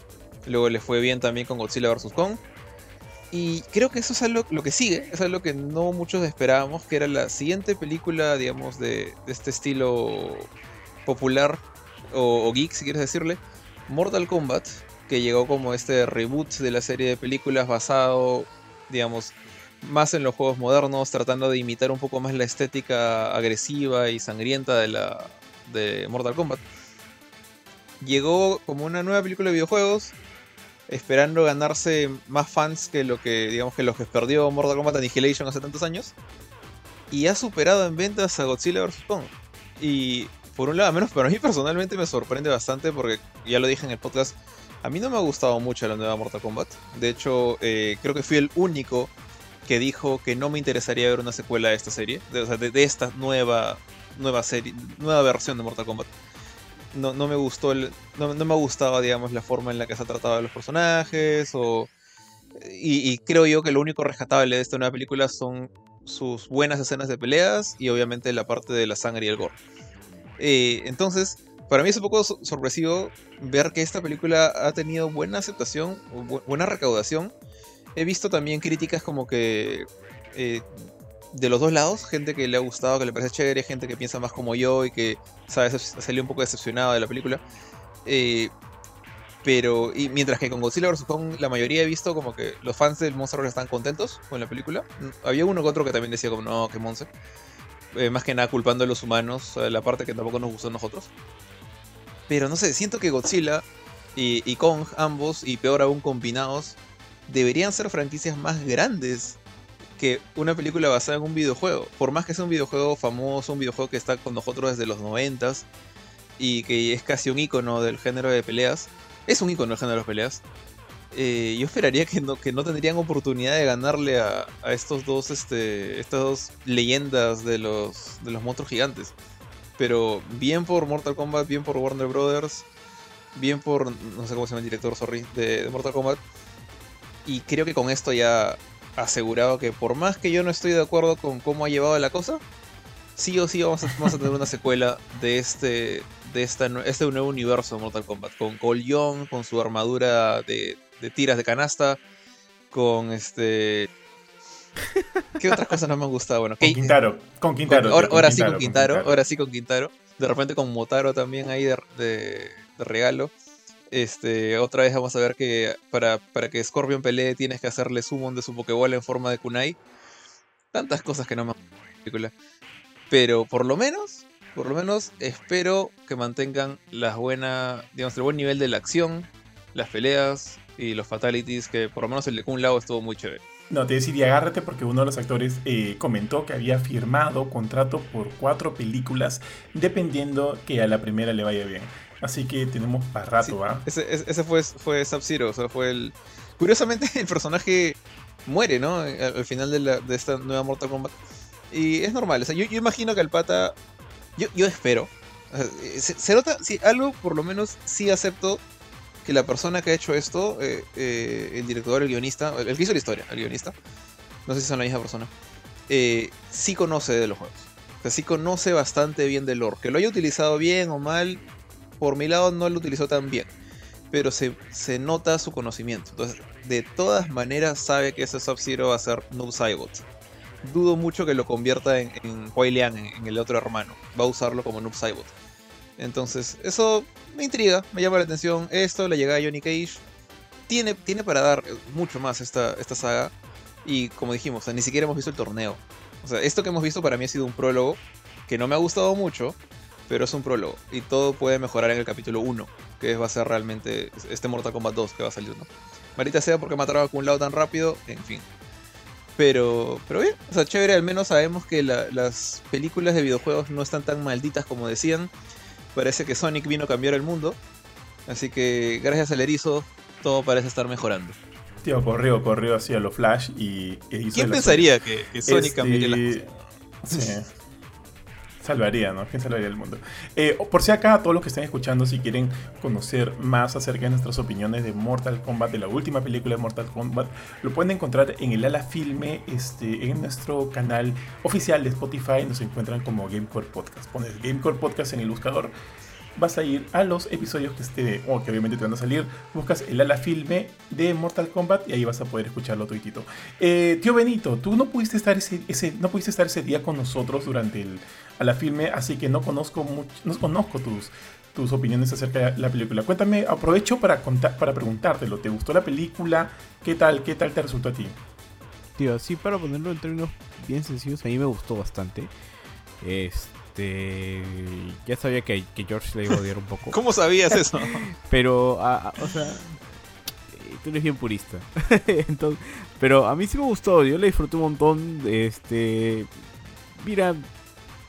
Es una película de Mortal Kombat basada en el videojuego de Mortal Kombat. ¿Cuánto más o menos puede llegar a ser esta, esto en, calidad argumental, en todas esas cosas? No espero mucho. Mucho, muy lejos. en el mismo videojuego. Pero o sea, es que no me pareció una mala película, no me pareció este ni aburrida, me pareció que los fatalities estuvieron muy bien hechos, me pareció que tuvo el suficiente fanservice para no ser molesto, pero sí, claro, el personaje de Cole tiene sus cosas, ¿no? Eh, y, he intentado como que básicamente olvidarme un poquito de ese personaje y concentrarme más que nada en el hecho de que sí me gustó esta película, me gustaron cómo pusieron a muchos personajes y yo sí espero la secuela. O sea, yo, sé, yo, yo terminé de ver la película y dije, de verdad espero que continúen con esto y que tenga el éxito y bueno, los números han demostrado que sí. Mira, puede, puede sí, que, que, que puedes, puedes decir eso de, de algunos juegos, o sea, incluso de Sonic, ¿ya? de que el lore no es. No, no retiro lo que dije. Sonic tiene un, tiene un buen lore, de hecho. Eh, el, el, lore eh, de, muchas, de muchos videojuegos puede ser muy básico y puedes decir, ah, ¿qué se espera? Pero Mortal Kombat, después de Mortal Kombat 9, 10 y 11, no puedes decir que su plot o que su historia es, es débil o, o, básica. Hay un montón que explotar ahí. No, o sea, yo no, no digo que sea básica, me digo que, digo que no es como que no sé, pues no, no es Game of Thrones. Ah, bueno. Entonces, o sea, y Game of Thrones de los libros, ¿ah? no Game of Thrones de la serie, porque eso es completamente olvidable también. Eh, ese es mi punto, básicamente, pero este sí me gustó la película. Y como digo, no, este, no, no es una obra maestra, ni mucho menos, ni, ni es como que quizás lo mejor que podría haber salido de Mortal Kombat. Pero eh, es lo suficientemente decente como para que me haga querer esperar a la secuela. Vale. Así es, y la siguiente me toca a mí, que es un... Eh, justamente creo que estamos en racha con las series. Las series siempre van de mano con los videojuegos. Y esta noticia nos dice que un juego de The Mandalorian estaría en desarrollo. Eh, ahí yo no sé, yo tengo mis dudas de cómo funcionaría esto. No, no siento que siempre tenga que haber un videojuego para cada serie que salga. Y este. Y The Mandalorian en videojuego, no sé. No sé si funcionaría. Eh, la serie tiene muchas cosas en particular que la hacen divertida, o sea, ciertas referencias, ciertas escenas en particular, ciertos personajes, que yo no sé si perderían un poco su encanto al estar bajo un videojuego. Eh, porque es mucho más estructurado en ese aspecto, ¿no? Cualquier juego de, Star Wars podría incluso llenar ese vacío si es que alguien tiene esa necesidad de seguir viendo juegos de Star Wars. Eh, entonces no sé, no, no, no sé qué tal me cae esta noticia, probablemente los fans que están esperando ver más de The Mandalorian antes de que llegue la siguiente temporada, este, esto les ayude a, calmar sus ansias. Pero, este, no sé. A mí no me, no me llama mucho, sinceramente. Eh, me quedé pensando ahorita en, en, un juego de Mandalorian. De hecho, a mí sí me gustaría ver algo algo de ese tipo, ojo, de repente no necesariamente con el personaje de mando de Pedro Pascal, pero sí me gustaría como que ser un bounty hunter mandaloriano en un juego de mundo abierto, yendo de bounty, de bounty, tras bounty, tras bounty, enfrentándome a monstruos, llevando casas. Eso me gustaría, pero obviamente este no tocando de repente los, como te dijo, ¿no? El personaje de Pedro Pascal ni, ni lo que tenga que ver con la serie. Quiero, este, quiero de repente conocer un poco más de los mandalorianos a través de un juego. Y si es eso, yo aplico, ¿ah? aplico, aplico. Ahora mi pregunta es, eh, tal como lo pones, ¿ese juego sería The Mandalorian? O sea, sería... No sé, o sea, yo, eh, eh, esa es mi pregunta, ¿no? Porque tendría que, yo creo que para que lleve el nombre tendría que estar dentro del universo, de, de este universo que hemos visto, ¿no? Donde hay un mando, donde está Boba Fett, donde está el imperio, pues, intentando renacer y todo eso, ¿no? Al menos eso, al menos el mismo contexto, creo yo. O sea, de repente, como te digo, no, no utilizando a Pedro, o sea, sí estar dentro de ese mismo universo, ese mismo contexto, pero de repente no utilizando a Pedro Pascal o de repente eh, una historia previa de otros mandalorianos y por ahí te, cruzas con Pascal pues, en algún momento, no sé. El tema es que no quiero ser Pedro Pascal, quiero ver su historia a través del, o sea, el canon de su historia a través de la serie, pero un, un juego enfocado en ese universo y como te digo, yendo quest tras quest tras quest siendo un mandaloriano, me parecería bien chévere. ¿ah? Como que mejorando mi armadura, mejorando mis cosas, eh, yendo por este dragón de arena, eh, que me den como que sus hands, me parecería baja, una especie entre, o sea, mezclando con un poquito de Monster Hunter World, quién sabe, en un, en un juego de mundo abierto, yo sí atraco, aplico, sí me gustaría. Pero recalco, y creo que ahí concordamos con el tío B, dejando de lado un poquito este, lo, lo visto por la serie, o sea, no, no tocando netamente a esos personajes, ¿no? De repente por ahí una conversación o que me comenten de un tal mando que se fue con, con un Baby Yoda o qué sé yo por último, ¿no? O sea que... Con un Baby Yoda. O sea que te den a entender que, estemos, que estemos dentro de ese universo, pero no necesariamente, no necesariamente interfiriendo con él. Sí, sí, yo sí, yo te entiendo, pero yo no sé si esa sea, esa vaya a ser la intención de. Y yo este. siento que el, el problema ahí es que eso es lo que dijo Benito, es un juego de Star Wars más. O sea, para mí no existe el universo del Mandalorian, es el universo de Star Wars. Y el Mandalorian es parte de eso. Entonces, en ese mundo en el cual puedes hacer referencia a, a Baby Yoda, también vas a tener que hacer referencia a Luke, también puedes hacer referencia a Boba Fett. O sea, Boba Fett no es parte de la, franquicia del Mandalorian, ese pata está hace mucho tiempo y se lo comió el Sarlacc y lo volvió a escupir y todo. Entonces, yo siento que más bien lo que podrían hacer es revivir este, este juego del Bounty Hunter que querían o hacer algo similar. Pero ¿por qué hacerlo de mando? O sea, debería ser... Puede ser eh, incluso creo que Boba Fett se presta para más. O sea, ¿qué estuvo haciendo todo el tiempo desde que salió de la panza del Sarlacc hasta que se encontró con Mando y recuperó su armadura?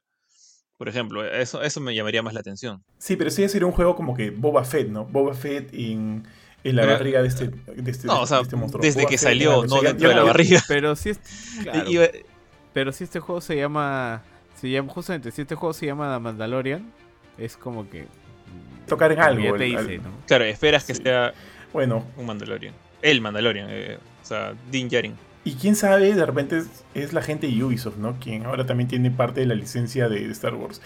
Que de repente ahí, si es, si es esto cierto, esté desarrollando este, este juego. Mm. Eh, no sé, no sé, pero ya veremos. Bueno, este siguiente noticia. Eh, Chris, Chris que no tiene apellido, este completa el, el equipo de Orochi para King of Fighters o KOF 15. Eh, este es, bueno, ya todo el mundo se le había venir, creo. O sea, cuando, cuando salió primera vez este eh, Yashiro, el, primer, no miento, Yashiro es sí, Yashiro apareció como el primer miembro del equipo Orochi en, en ser revelado para KOF 15. Y era como que la sorpresa, ¿no? Porque ese, ese team, para los que conocen la saga, para los que han jugado desde el, desde el año 97, eh, tanto él como Shermie como Chris aparecieron solamente en un juego canónico. O sea, en el 97 aparecieron, eran los villanos, invocaron al villano más grande, murieron y ahí quedó la cosa, ¿no? O sea, han reaparecido en algunos juegos de estos que no son canon, que simplemente juntan a toda la mancha como King of Fighters 98, King of Fighters 2002, eh, Neo Wave, que no, me acuerdo en, cu- en cuál más deben haber salido, pero en ninguno, no han salido nunca ninguno con historia, justamente por el hecho que estaban muertos. Eh, pero cuando salió este, el, el, el buen Yashiro, ya todo el mundo decía, uy, o sea, ya entonces, cuestión de tiempo, va a salir Shermie. Shermie salió de acá después de dos personajes después. Después ya Caballero nomás. Chris va a estar y Chris va a estar y Chris también ya salió. Ahora lo que, lo que más me intriga a mí es tienes a estos tres tipos y o sea, que estamos viendo el regreso de Orochi, o sea, de- Orochi es uno de los de los villanos al menos desde mi punto de vista más importantes de la saga de King of Fighters. Eh, o sea, muy aparte de, de Rugal, o sea, si te das cuenta, Rugal, que fue el primer gran malo, era realmente una especie de previa a Orochi. O sea, el pato utilizaba el poder de Orochi. Era, un ser humano muy fuerte, pero utilizaba el poder de Orochi. Entonces, ¿Quién era Orochi? Este dios antiguo. Se resucita dentro del cuerpo de Chris. Entonces, es una saga bien importante. Ya de ahí, King of Fighters se fue por, por los clones, por el tema de, de Ash. Ya, bueno, ca- cambió, cambió, el, cambió los arcos, cambió la historia. Pero ahora vemos el regreso de este team. eh, es como que, pucha. Para mí, digamos, haciendo un paralelo con Dragon Ball, es como que estás en, eh, en Dragon Ball Super y ves el regreso de Raditz, pues. O un, personaje más importante que Raditz, no sé, este... Bueno, ya, ya regresó Freezer, y ahí está, cuando regresó Freezer, por ejemplo, ¿no? Al- Algo así. Es un, es un villano, digamos, Orochi y su mancha son, son villanos importantes. Entonces, a pesar de que tuvieron muy poco tiempo de vida, creo que su regreso es interesante. No creo que los vuelvan a matar tan rápido. Creo que el regreso de, de, de Team Orochi es- está acá para quedarse por lo menos por un par de juegos más. Y, y nada, ahora que tenemos Chris, Chris en particular, él es el, la, reencarnación de Orochi. Eh, ahora, se supone que Orochi y toda esta mancha de resucitados regresaron por la muerte del boss de King of Fighters 14, que es este, este monstruo que se llama Bears, que tenía dentro como que sus almas, sus esencias, y empezaron a resucitar varios. O sea, resucitó Ash, resucitó Orochi, lo- los tres de Team Orochi. Pero Kyo y su Iori y Chizuru, que son como que los héroes máximos de la franquicia, mataron a Orochi. Evitaron como que recuperar su poder. Pero parece que sus minions se les escaparon. Entonces, mi gran pregunta sería acá. ¿Será que se arrepintieron los de SNK y van a traer de todas maneras a Orochi? Porque como boss era bien chévere. O sea, súper cheap, súper tramposo. Tenía poderes que, que, digamos, ocupaban toda la pantalla. era como que el, el segundo, porque Rugal creo que es el primero, eh, gran boss chip de King of Fighters. Pero me gustaría volver a, volver a verlo, ¿sabes? King of Fighters 97 fue para mí el, juego que me metió a, esta como que semi-afición, no tan pro, o sea, como que tranqui, de los juegos de pelea. Le agarré mucho cariño a, la saga King of Fighters y Orochi es como que lo que seguramente para muchos es eh, en Bison, para mí era Orochi. Entonces ver a su team, ver a sus tres, a sus tres este, generales ahí Ojalá también regrese el, el, malo maloso. Amigos, les cuento que para celebrar el primer aniversario de Predator Hunting Grounds, el juego acá, bueno, no acaba, sino hace unos días salió para Steam. O sea, ya está disponible para los usuarios de PC. Y ojo que este, este juego también es eh, crossplay. Así que los usuarios de PlayStation pueden jugarlo con los usuarios de PC. Eh, nosotros tuvimos la chance de jugarlo el año pasado. Sony nos mandó un, código del juego y creo que le he comentado en algún momento, o sea, el juego no se ve bien, no se ve bonito. Eh, no lo he vuelto a jugar, ojo, de repente por ahí ha mejorado. Estoy hablando de mi experiencia del año pasado, que de hecho lo jugué bastante. Eh, y si bien como que digo, no se ve bien, se sentía que falta pulido por muchos lados, los personajes se veían un poco, un poco, un poco feos y demás. Eh, ojo, el Predator se veía bien paja y yo soy bastante fan de la franquicia Predator. Lamentablemente solo la primera es buena, de ahí todas las demás a mí no me han gustado mucho. Eh, el juego al final era malditamente divertido, tío. Era muy, muy divertido de jugarlo con tus amigos. Porque yo me acuerdo que la, o sea, la primera vez que le metí al juego, estuve jugando solo algunas horas y me parecía muy, muy tela. Pero una vez que jugué con amigos, eh, de hecho nos juntamos eh, con Fernando, con Junior, con Samuel. por ahí también con Cloj un par de veces para, para, para ingresar a la selva y cazar al Predator. Me divertí un montón, chus, me divertí un montón. En todo caso, me parece paja ahora que el juego ya esté disponible en PC. Eh, no lo he jugado, dudo mucho que vuelva, vuelva a ingresar al juego, pero para cualquiera que quiera, que tenga curiosidad, que le guste la franquicia Predator y demás, y tenga por ahí una manchita con quien jugar, porque eso es de todas maneras obligatorio, ten tu manchita, eh, podría ser una experiencia interesante. El juego, eh, no sé si... Ah, ahí está, está eh, a 30 cocos y sale con todos los DLCs que salieron para PlayStation. Eso incluye skins de Dutch, el personaje de Arnold Schwarzenegger, pero ya tío. Bueno, y bueno, continuando con las noticias y ya casi cerrando, una noticia que, bueno, no sé si le pone un clavo más en el ataúd del E3, pero Konami cancela su presencia en el 3 2021 por encontrando, encontrarse desarrollando varios proyectos, lo cual me parece una excusa un poquito penosa para decir que no vas a estar en el E3. Em, sinceramente, bueno, el E3 ya lleva un buen tiempo decayendo, por decirlo de alguna manera, con respecto a su asistencia en, lo que respecta a, este, a empresas.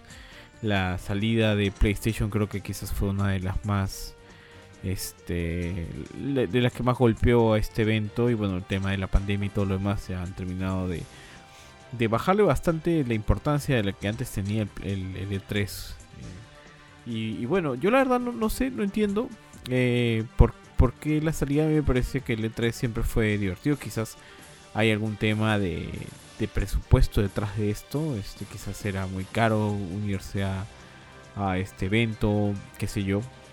Y por eso han decidido como que cada uno hacer sus propios eventos, aparte para hacer sus anuncios importantes. Pero a mí me parece que era una buena oportunidad para unificar a todo el mundo gamer, ¿no? Para olvidarnos del tema de que, ah, yo soy PlayStation, tú eres Xbox y bla, bla, bla. Y más como que, oye, me gusta este videojuego y a ti también, ¿no? Pero este, pero nada, eh, pues, como digo, me parece que es este, son decisiones de negocio y este, Konami tendrá sus razones, ¿no? No sé qué opinan ustedes, no sé si ustedes querían seguir viendo a esta empresa en el E3 o, o si también ya lo veían venir esta salida. Mm, o sea, eh, yo no la vi venir tan, tan, tan fácil, tan, así, así tan de la nada, porque eh, habían tantos rumores que pueden ser verdad, pueden ser mentiras, qué sé yo. Tantos rumores acerca de, Metal Gear, tantos rumores acerca de Silent Hill, que de hecho que cuando se anunció que Konami iba a ser parte del, del regreso del E3, en, del E3 para este año, dije, ok, interesante. De repente estos rumores que, comentaban de estas franquicias que, que asumíamos muertas, eh, significaba que de repente podríamos ver algo nuevo, ¿no? Algo nuevo de ellas. de repente este rumoreado eh, reboot de Silent Hill para PlayStation 5, estos remakes que se estaban planteando para los primeros juegos de Metal Gear Solid. Entonces dije, ok, ok, quiero creer. O sea, no me entusiasmé del todo, del todo pero sí dije, quiero creer, tío, quiero creer.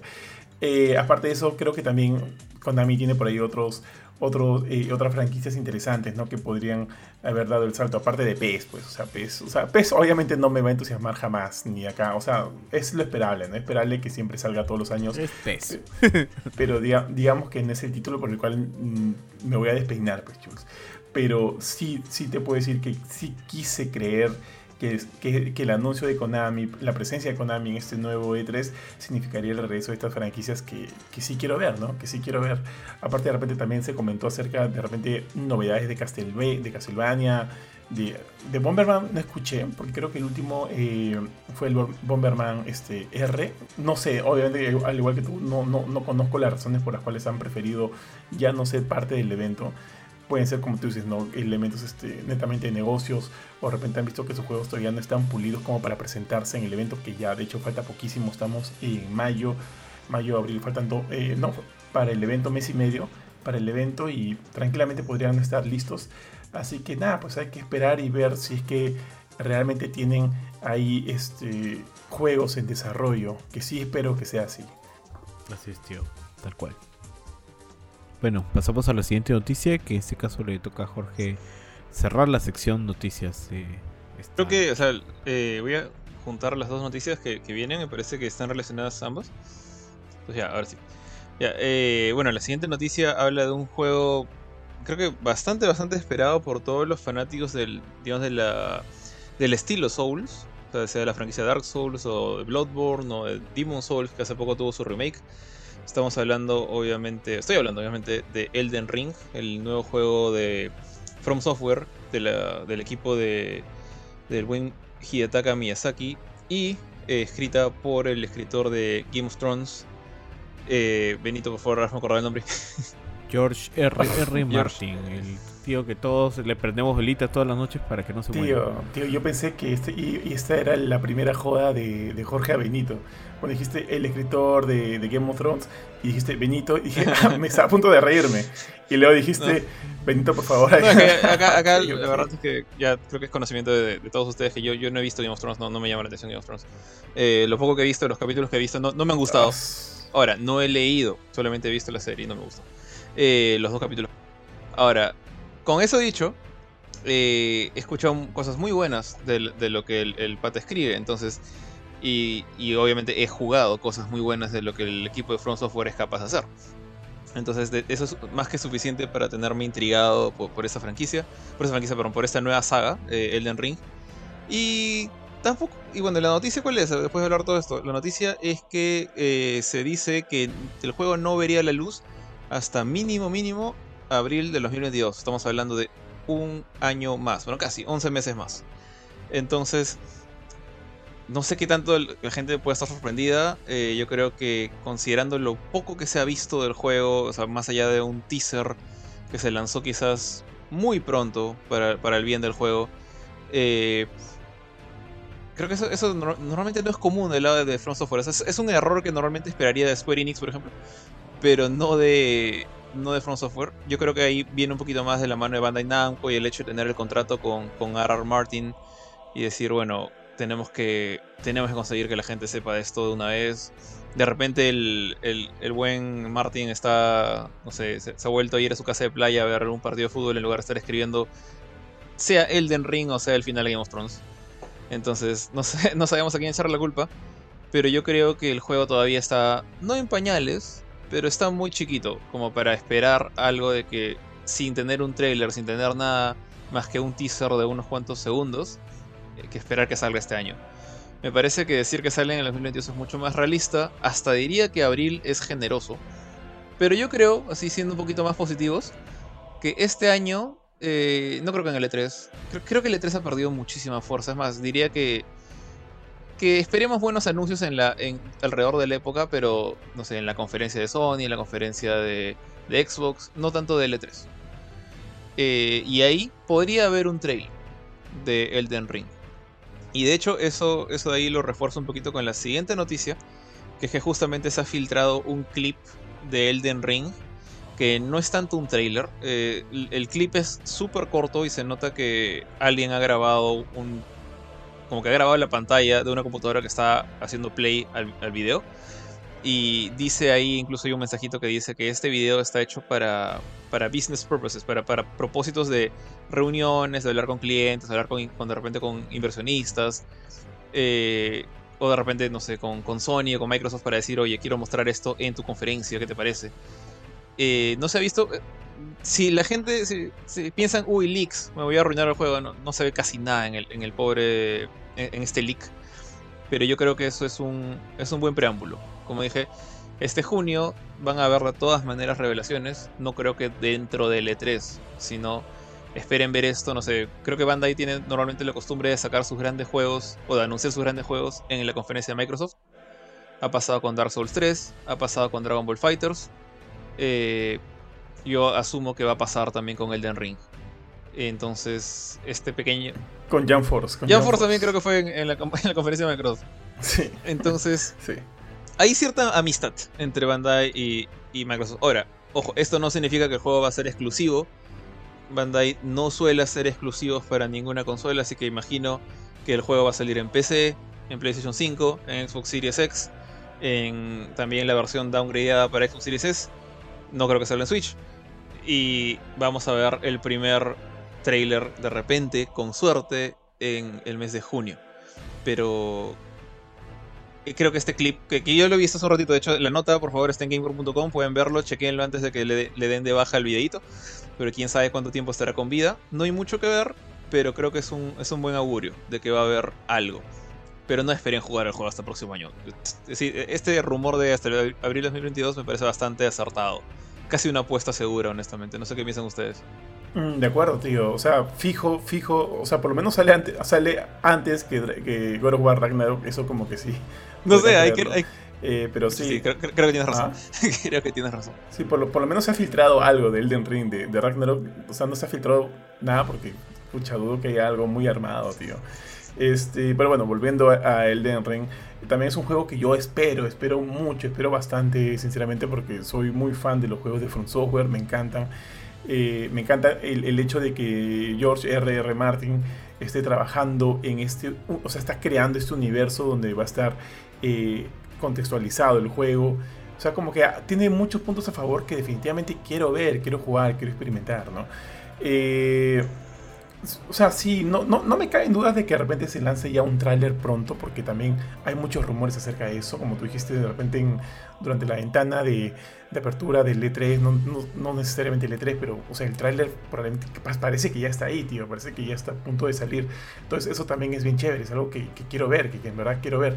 Eh, pero bueno, fuera eso, este, esperar, esperar con, con tranquilidad, no me quiero poner muy ansioso, muy anticipado, esperar con tranquilidad, porque sí siento que lo que van a sacar, ya sea hoy, mañana o pasado, va a ser bueno, porque le tengo mucha fe a From Software. Así que esperar con, la mejor, el mejor ánimo posible que este Elden Ring, eh, eh, eh, es más, ellos lo han dicho, Elden Ring es probablemente uno de los juegos más grandes que ellos han desarrollado hasta, hasta este momento. Así que vamos con fe, yo creo que la excepción no va a haber y esperar nomás tío, Vi, ¿a ti te gustan este tipo de juegos o no? Sí, claro, sí me gustan. Eh, y más aún yo espero este juego porque lo mismo que viene con colaboración de George R. R. Martin. O sea, Jorge, yo sí te recomiendo los libros, son muy muy buenos. La serie tuvo muchas calles, pero bueno, ahí depende de lo que te guste, ¿no? Porque son libros bien oscuros en, el aspecto de los temas que tratan y, y todo lo demás, ¿no? Tienen bastantes reveses. Eh, en ese aspecto la serie por momentos pudo hacerlo bien, por momentos lo hizo muy mal. Por ese lado es, lo que más me llama del Den Ring. Yo la verdad, yo no me desespero con el tema de cuándo van a lanzar el juego. Si me dicen que va a estar el 2025, pues que esté el 2025 siempre y cuando va a ser un juegazo. Después de, de todo lo que le pasó al pobre Cyberpunk, que se demoren lo que se, te lo que se tengan que demorar, siempre y cuando el producto sea... Ya te acostumbró este Vampire de Masquerade a, a ti, Benito, creo. Sí, sí, no. a, mí, también, me duele, también me duele eso. Yo también le tengo bastante cariño a Bloodlines. Entonces sí, tal cual como Benito. Benito perdió la chispa, tío, de este día. Este, pero sí, pero sí. Eh, chicos, ustedes también están jugando en stream y Operation Tango, ¿verdad? Así es, un preview que nos, que nos pasó la gente de Clever Place. Lo jugamos. El preview me, básicamente nos dijeron hablen, escriban. o sea, el, equipo de Clever Place eh, está buscando que, la gente conozca de, su juego. No, no había un embargo y tampoco es que hemos jugado el juego completo. Hemos tenido acceso solamente a dos misiones. Benito, sorry que te corté. Sí, no, justamente iba a mencionar más o menos lo que tú has dicho. Eh, y sí, hemos tenido la oportunidad de, probar el preview. Y hasta suena redundante cuando lo digo. Eh, pero creo que justamente yo venía hablando con Johan justo antes de empezar la, grabación de, estas noticias acerca del juego y él me mencionaba, me hizo un comentario acerca de lo streameable que podía resultar este juego. Y hay un punto válido en el sentido de que sería interesante, o sea, yo, y esto es difícil por la misma mecánica del juego, pero sería interesante que los que están expectando el juego puedan ver este las dos pantallas, ¿no? Porque cada jugador tiene un punto de vista diferente dependiendo del rol que tú asumas. Porque si eres el espía, tú eres básicamente el músculo de la operación, tú vas a, tú estás poniendo pues directamente tu pellejo sobre la línea para que este para llevar a cabo la misión y por el otro lado tienes el hacker que es el que se está pues este metiendo en todas las redes, te está facilitando la vida para que puedas este, escabullirte dentro de los edificios donde tienes que ir, dentro de las redes donde tienes que ir. Con eso en cuenta, este, tienes dos pantallas completamente distintas y la comunicación es la parte más divertida del juego. ¿no? Es imposible no comunicarte. Jugar cooperativo local, que es creo que algo que el mismo Jorge mencionó durante el stream. Este, localmente, pues te quitaría mucho, mucho el juego. Porque la idea es que no veas, que no sepas absolutamente nada de lo que está pasando con tu compañero. El multijugador así a distancia es lo más recomendable y, es lo que hace divertido, ¿no? El decirte, haz esto, haz lo otro. Y tú lo estás haciendo a ciegas, básicamente, porque no sabes cómo es qué, es, qué es lo que está viendo la otra persona, a menos de que hagan un cambio de, lugares durante el juego que ya te ayuda y hace las cosas más sencillas. Pero antes de eso, no. Sí, o sea, el lado streameable es, es complicado, honestamente. Esa es una cosa un poco fregada, eh, pero yo creo que eso no debería ser como un factor para la gente que quiere jugar el juego. O sea, si, si, tu, si tu plan es disfrutar este juego, yo creo que sí hay bastante, bastante, digamos, potencial. Eh, sí me preocupa un poquito el replay value, porque siento que una vez que ya sabes cómo resolver los problemas de una misión, eh, ya no hay, no hay un mayor reto a tu, a tu, no sé, a tu habilidad en tus reflejos o a tu memoria. Eh, los puzzles, al menos lo que jugamos en los primeros dos, los, este, las primeras dos misiones, eran más una cosa de, ok, tengo este problema frente a mí, tengo que darle, no sé, yo soy el agente y estoy metido en, una especie de, oficina de, este, no sé, eh, ejecutivo corrupto y tengo que entrar al cuarto de servidores y para que el hacker me abra la puerta necesito conseguir eh, una IP. La IP, ¿dónde está la IP? Tienes que encontrar una computadora, te entras a la computadora, el hacker tenía que darme, Benito era el hacker en ese momento, tenía que darme una ID falsa, entonces con esa ID falsa entro a la computadora, dentro de la computadora busco el IP, le doy el IP a Benito, entonces al comienzo hacer todo eso es chévere porque tenemos que estar todo el tiempo hablando, o sea, Benito, ¿qué, este, Benito me dice? No sé, eh, ¿qué tienes que hacer? ¿Qué ves? Yo soy de la gente, estoy en el, yo estoy como en, modo primera persona en un cuarto más, digamos, normal, él está en la Matrix. Y yo digo, ok, Benito, mira, veo esto, hay una puerta, está cerrada y hay un holograma de, una, un personaje que parece que me puede dejar entrar a la oficina si es que le doy mi ID. Y él tiene acceso pues al, a la base de datos de recursos humanos donde están todas las personas y te dice, ok, creo que este personaje justo tenía una cita el día de hoy, toma, este es su ID. Y después, ok, pasé la primera puerta. Que, este, me encontré con una cosa que, que, necesita un acceso con una IP. Y Benito dice, ah, que justo que tengo una IP, entonces me la da. Y eso. Al comienzo es chévere, eh, pero creo que una vez que ya sabes cómo hacer eso, y de hecho nos pasó, cuando volvimos a jugar el primer nivel para el streaming, porque ese, lo, lo, jugamos antes como una especie de entrenamiento, cuando lo jugamos en el streaming lo pasamos en 10 minutos, porque ya sabíamos cómo hacer todo. Pero después cuando jugamos la segunda misión, o cuando jugamos la primera por primera vez, ahí hubo bastante de, oye, ¿y ahora qué hago? Incluso creo que en la segunda misión, cuando arrancamos nos quedamos un buen rato como que perdidos en, el espacio diciendo, cómo entró esta bendita puerta, hasta que nos dimos cuenta que tú tenías acceso a estos recursos humanos que dije. Eh, entonces, ahí siento que el juego puede morir un poco rápido, depende de cuántas misiones tiene. O sea, si tiene pues 250 misiones, pues te va a durar un chupo. Pero si tienes 20 misiones nomás, es probable que no te dure tanto. Creo que ahí de repente el encanto va a ser jugar con, no sé, diferentes personas para ver cómo, reaccionan ellos o simplemente prestar a tus amigos y, y verlos jugar o jugar, este, como dije, con diferentes personas en línea. Eh, entonces, me gusta mucho, pero siento que tiene ese, ese problemita, ¿no? De, del replay value. Eh, y bueno, y el detalle de que localmente no funciona. Localmente no puedes jugar. O sea, puedes. Puedes poner dos personas una de la otra, dos computadoras y va a hacer trampa en todo. El chongo es, aún, si estás en la misma casa, y vas a jugar con tu esposa, eh, que ella está en un cuarto y tú estás en la sala. Porque si no, vas a arruinar la experiencia. tienes que jugar en línea. Eh, entonces eso lo diferencia un poco de juegos como It Takes Two, por ejemplo. Pero yo creo que tiene, tiene un montón de potencial el jueguito. O sea, no sé qué... No, no, no diría que tiene como que la chance de hacer como que la nueva sensación co-op. Pero sí, sí le, sí le tengo ganas. Así quiero jugar la versión final. En particular porque me divertí mucho las dos misiones que jugué con Benito y quisiera como que descubrir más pasos, más cosas raras, volver a dispararle con una torreta automática y, cosas así. Ya, chévere. Este, oye, una consulta. Este juego es, o sea, sé que lo han jugado en PC, pero también va a salir para PlayStation, ¿verdad? ¿Me comentaste en algún momento, Jorge? Sí, va a salir en PlayStation y en Xbox. O sea, Play 4, Xbox One con compatibilidad a las, a las nuevas consolas, ¿no? Crossplay. Eh, creo que sí, sí, crossplay y pase de amigo. O sea, basta con que tú compres el juego, digamos, digamos Benito y tú quieres jugar y Benito ya tiene el juego. Entonces te pasa a ti el, pase de amigo, así como, o te bajas la versión de amigo, como lo que hacen en It 2, y pueden jugar y solamente Benito paga, ¿no? Entonces también tienes, tienes todas las facilidades del asunto para conseguir un partner, para jugar de a dos. Ah, paja, paja, paja. Ya, entonces de hecho cuando tengamos el juego completo ya podremos ver la, obviamente la review en Gamecore y de repente una calificación y, y una opinión un poco más objetiva del resultado final.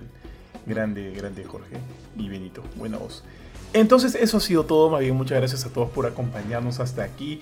Eh, asegúrense de estar ingresando constantemente a nuestro Facebook y también a www gamecore.com donde van a encontrar siempre noticias actualizadas, artículos y las últimas reviews. Eh, otra vez, muchas gracias por acompañarnos hasta aquí. Yo he sido Johan y hoy día me han acompañado Benito y el buen Jorge. Amigos, los dejo para que se despidan. Eh, Johan Benito, eh, chévere juntarnos otra vez para hablar de las noticias de la semana, para mantener a la gente al tanto de todo lo que sale. De repente por ahí ya conocen algunas cosas, de repente otras se les escapan, pero siempre es bueno compartir información. Y sin más, estén atentos a la página web en gamecore.com, a nuestro fanpage en Facebook, en Instagram, en Twitter y en, bueno, prácticamente todas las redes sociales. Eh, creo que Johan todavía no era el TikTok, pero ahí estamos siempre con nuevas, nuevos streamings, nueva información, nuevas notas y obviamente los reviews en la web. Bueno, muchas gracias a todos por acompañarnos. Estén atentos siempre a la web, estén atentos siempre a bueno, todas las noticias que van saliendo ahí en Facebook y a los nuevos programas y novedades que les tengamos para ustedes. Con esto será todo conmigo y con mis amigos. Muy buenas noches, tardes, días, depende cuando lo estén escuchando. Listo, chao, cuídense todos. Chao, chao.